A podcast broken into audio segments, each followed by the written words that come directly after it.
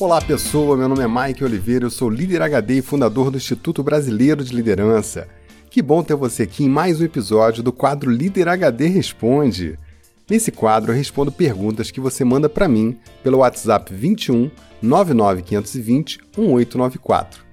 Na semana passada eu dei uma chacoalhada na audiência e choveu perguntas por Líder HD. Quando a sua equipe não reage diante de alguns estímulos que você dá, experimente fazer algumas coisas absurdas, fora do padrão, mas que não sejam ilegais ou imorais. E você vai se surpreender. Isso é técnica de liderança. Lá no curso eu vou te ensinar nos detalhes. E foi isso que eu fiz aqui no último episódio do Líder HD Responde. Quer coisa mais insólita do que dizer para o ouvinte que não vai ter programa? Deixa eu aproveitar então para dar mais uma chacoalhada. Nosso time tem recebido vários relatos de líderes usando o podcast do Líder HD em treinamento nas suas empresas. Alguns líderes também formam grupos de estudo onde juntam pessoas que ouvem o podcast e se reúnem para trocar ideias. Alguns desses grupos já têm até nome e eles falam com muita frequência com o Líder HD. E quando eles fazem isso, eles ganham alguns mimos. Eles assistem alguns episódios do Líder HD antes de todo mundo, às vezes eu mando mensagens exclusivas para esses grupos e mando até vídeo para eles, e por aí vai. Então, se você lidera um desses grupos ou faz um trabalho similar a esse que eu acabei de te contar, mande a sua mensagem para mim e me conte. Eu quero conhecer e reconhecer todos esses grupos que estão me ajudando a fazer a diferença na vida das pessoas através da liderança. Deixa a vergonha e o anonimato de lado e manda uma mensagem para mim pelo Zap. Olha, eu vou fazer um episódio exclusivo para apresentar esses grupos e contar um pouco mais sobre eles. Você não vai ficar de fora, né? Bom, então vamos lá, vamos ao trabalho. Como esse é o programa do Paradoxo, hoje eu não vou responder, eu vou perguntar. Um dos grupos que vem fazendo um trabalho forte com o conteúdo do Líder HD é o time do SAMU na região da Zona da Mata de Minas Gerais. Eles trocam mensagens comigo há bastante tempo e me mandaram inclusive o material que eles montaram para treinamento, incluindo liderança como uma das matérias. Todo o conteúdo é carregado de conceitos do nosso podcast. Hoje eu vou te mostrar uma dessas mensagens que trocamos. E eu te aconselho a pegar um lenço e ouvir até o final, porque você vai se emocionar. Quem falou comigo foi o Júlio César. Ele faz parte do time do SAMU, é socorrista e também ministra treinamentos por lá. Ouve aí. Fala, Mike. Cara, feedback, hein? Retorno. Cara, trabalho no pré-hospitalar, você sabe da minha história, SAMU. Vivemos intensamente demais. Vivemos momentos, sabe, de total êxtase, uma alegria intensa, uma doação absoluta. Você sai, atende, tem um retorno, o paciente dá resultado daquilo que você investiu, mas às vezes não. E aí você volta frustrado, Vivi uma experiência fora da realidade essa semana que passou, quando eu atendi uma criança de dois anos e essa criança morreu, cara. E tudo isso mostra pra gente, no nosso dia a dia, quanto o nosso emocional ele é elevado assim aos níveis mais extremos que a gente possa atuar. Então eu creio que na área de saúde, cara, a gente está desenvolvendo um trabalho com os alunos da Universidade Federal de Juiz de Fora, onde eles estavam pesquisando isso dentro do nosso serviço de atendimento pré-hospitalar. E o mais importante de tudo isso, esses nossos profissionais se doam em jornadas aterrorizantes de 12 por 36, todos os dias, 24 por 24, chegam a emendar plantões para conseguir trocas. Quando ele quer folgar para fazer alguma coisa, antes ele trabalha 3, 4, 5 plantões direto. E é sempre longe do cabo guia. Muito boa a sua definição. E tenha certeza, cara, fantástico. Eu acho que ainda é tema para mais trocentos podcasts. E o que a gente começar a fazer aqui, eu vou começar a te dar retorno desse estudo que a gente está fazendo no nosso grupo. Temos um grupo que vive muito intenso, sabe?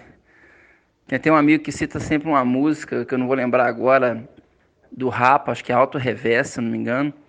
E a gente tem que ter isso cravado no peito, como ele cita na música, Porque a gente vai, atende, faz, acontece, às vezes deu tudo certo, beleza, mas às vezes não. E a gente tem que apertar o revés e voltar para a mesma situação de outro atendimento. Porque a gente vai precisar ter de novo a necessidade de dar tudo, de entregar o melhor para a próxima vítima. Então, assim, é realmente estressante o tempo todo, cara. Felizes de uma maneira geral, geral, estamos vivos aqui agora brilhando como um cristal. Somos luzes que faiscam no caos e vozes abrindo um grande canal. Nós estamos na linha do tiro, caçando os dias em horas vazias, vizinhos do cão. Mas sempre rindo e cantando, nunca em vão. Uma doce família que tem a mania de achar alegria, motivo e razão, onde dizem que não. Aí que tá mágica, meu irmão. Daqui agora no ar que rodeia, no som que nos cerca, no olho que vê e não consegue tocar. Aí que tá o segredo, meu irmão. Que pulsa no peito, que sente, não julga, que tira do sério, acende uma cidade, não dá pra explicar. Aí que tá o mistério, meu irmão. É descobrir o que liberta o sol e faz buraco, pura sombra escura, escura, escura. Esquecer ao menos uma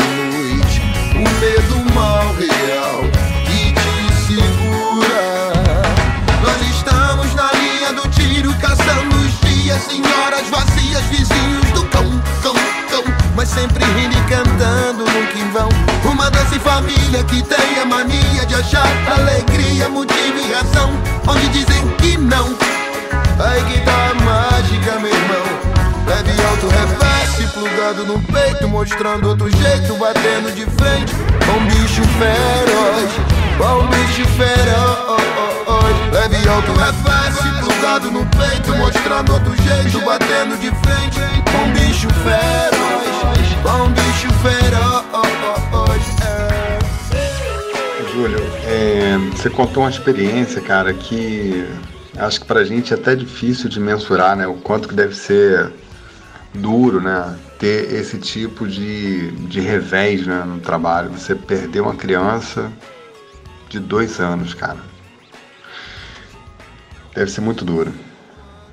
Eu nem consigo imaginar, para dizer a verdade. Porque, de fato, eu acho que assim, a sua profissão ela tem essa essa característica, né? Você vive no limite, né, cara? Você vai no, cada extremo que é absurdo, né? Incrível. É, eu acho que nesse contexto, é, é, de fato, é uma, é uma profissão que, que flerta né, com a síndrome de burnout, né? Você vive naquele limiar ali, né? Então eu vou até fazer uma inversão agora. Em vez de fazer o líder HD responde, eu vou fazer o líder HD pergunta. Você que trabalha nesse nível né, de estresse, né, numa equipe que trabalha com esse nível de, de dedicação, de jornada extensa, no limite físico, no limite psicológico, o que, que te motiva, cara? Cara, aí você viu quanto talvez eu demorei para responder. Acho que eu precisei é, não só digerir a pergunta, mas eu precisei, acho que até de um tempo mesmo para poder estar tá te respondendo. Não porque eu não tivesse a resposta, sabe? Porque eu acho que não só eu, mas todos os que estão hoje envolvidos em atendimento pré-hospitalar têm essa, essa resposta, acho que sempre presente na vida dele. Mas é dada a correria mesmo do, do nosso dia a dia, acaba que falta às vezes um, um momento assim para a gente falar desse assunto que é tão é, marcante, expressivo, reflete tanto tudo que a gente faz aí, quer dizer o porquê que a gente está tá nesse serviço. Antes de mais nada, é, é perceber que para nenhum profissional hoje do atendimento pré-hospitalar, ele é algo de grande ostentação financeira. Hoje é muito defasado o serviço pré-hospitalar no Brasil. E é um serviço que vem carregando o Sistema Único de Saúde nas costas, porque dentro da rede de urgência e emergência hoje, você percebe que o atendimento pré-hospitalar ainda é o serviço que melhor funciona.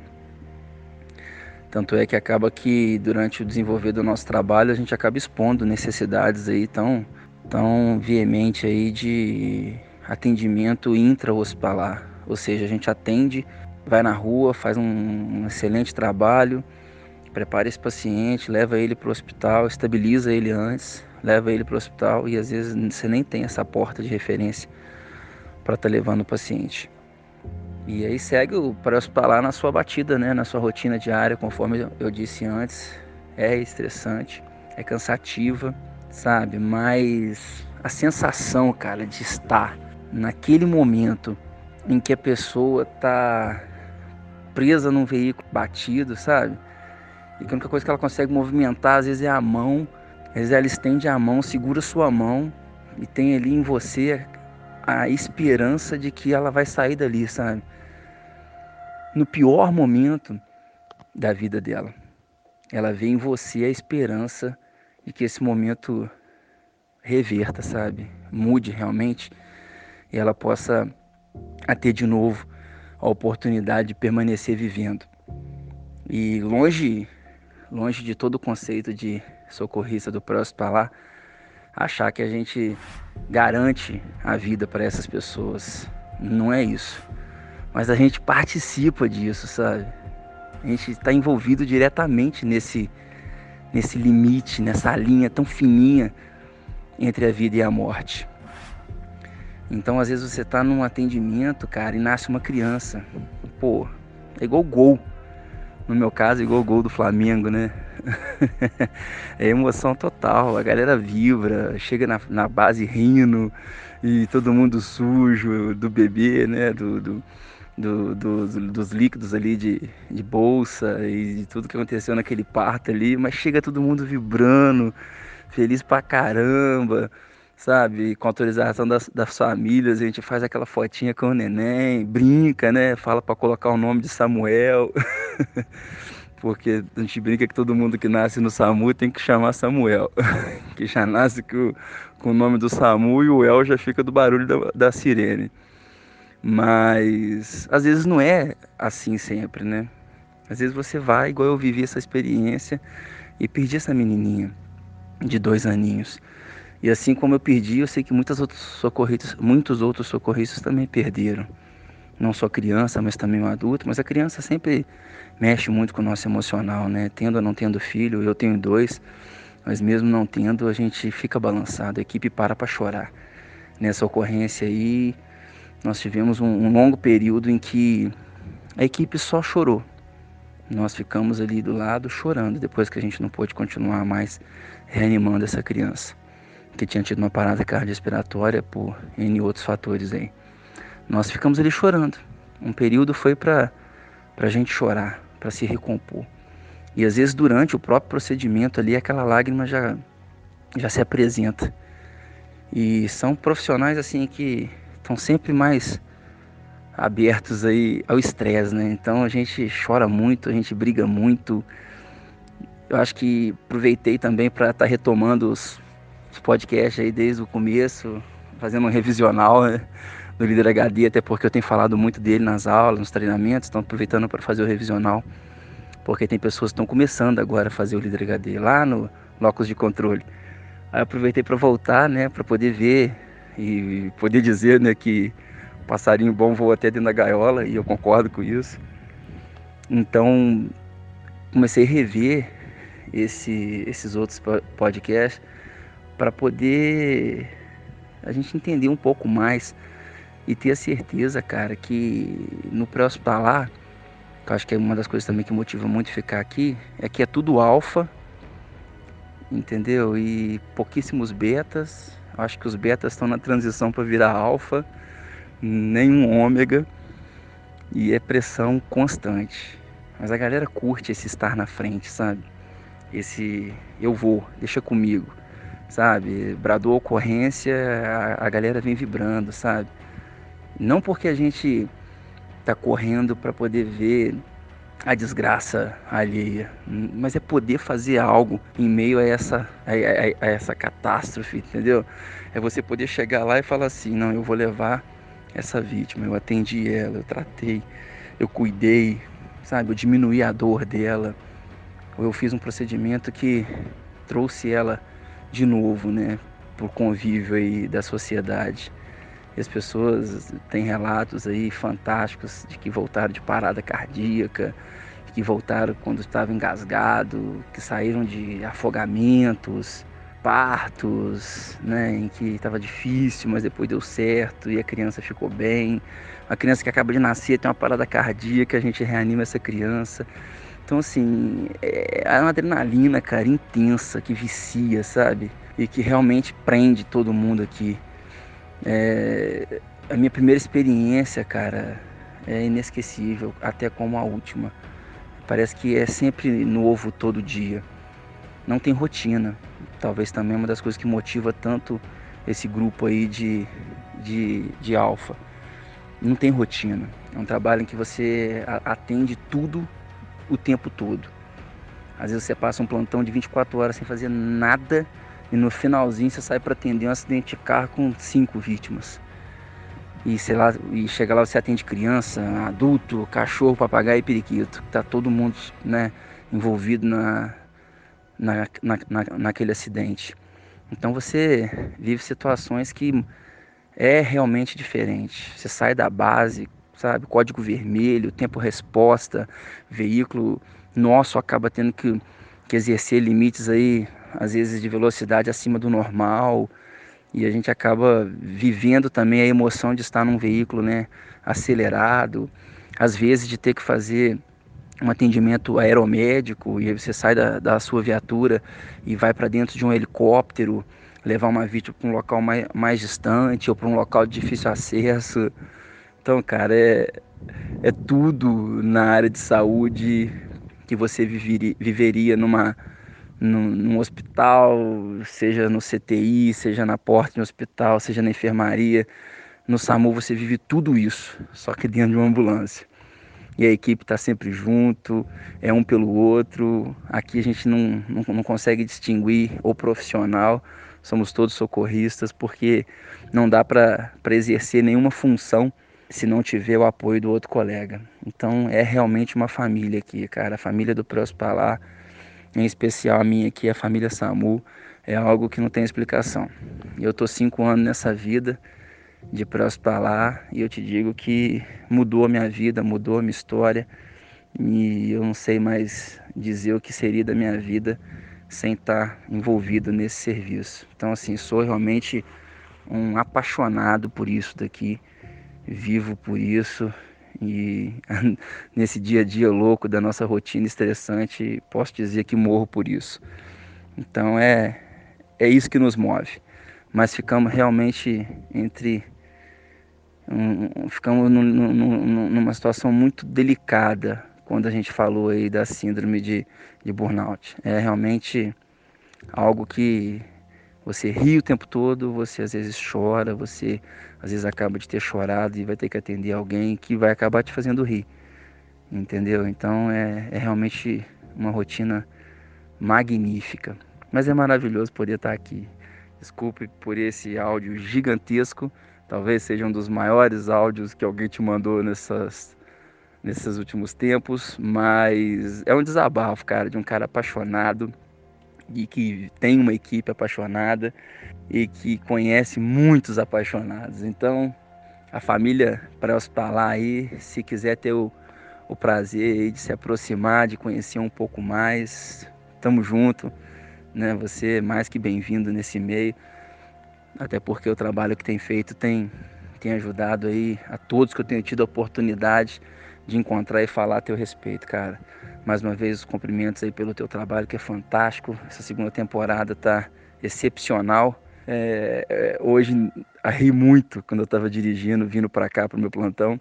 Ri muito quando você disse que não tinha nada, porque ninguém tinha perguntado. Muito bom, muito bom mesmo.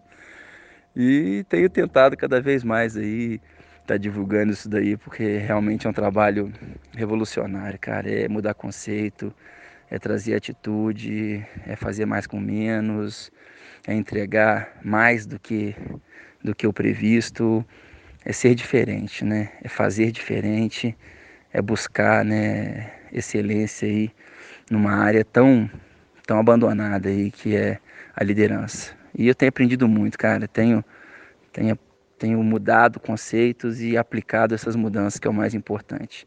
Vivendo, né, a experiência e fazendo a experiência gerar mudança, que é o que faz valer a pena ter tido a experiência.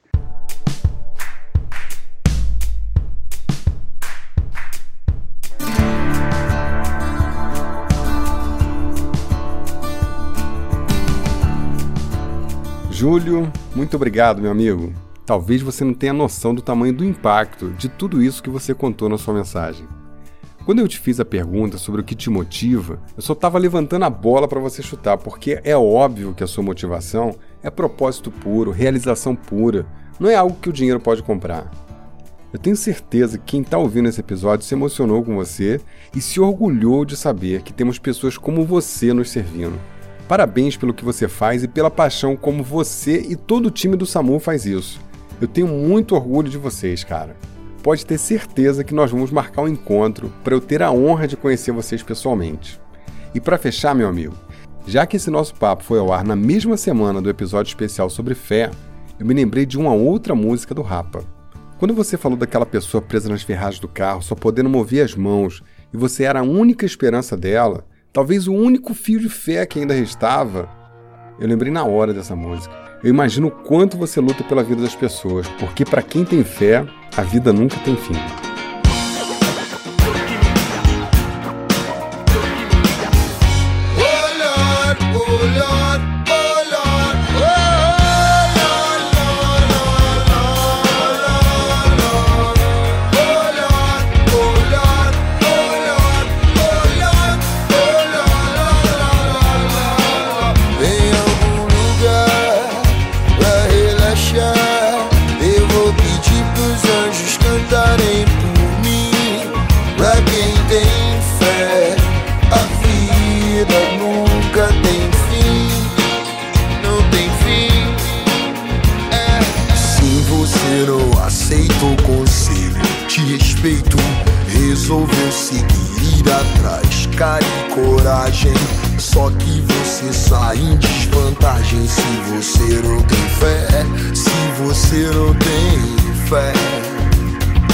Mostro um trecho, uma passagem de um livro antigo. Pra te provar e mostrar que a vida é linda. Dura, sofrida, carente em qualquer continente. Mais boa que se viver em qualquer lugar. É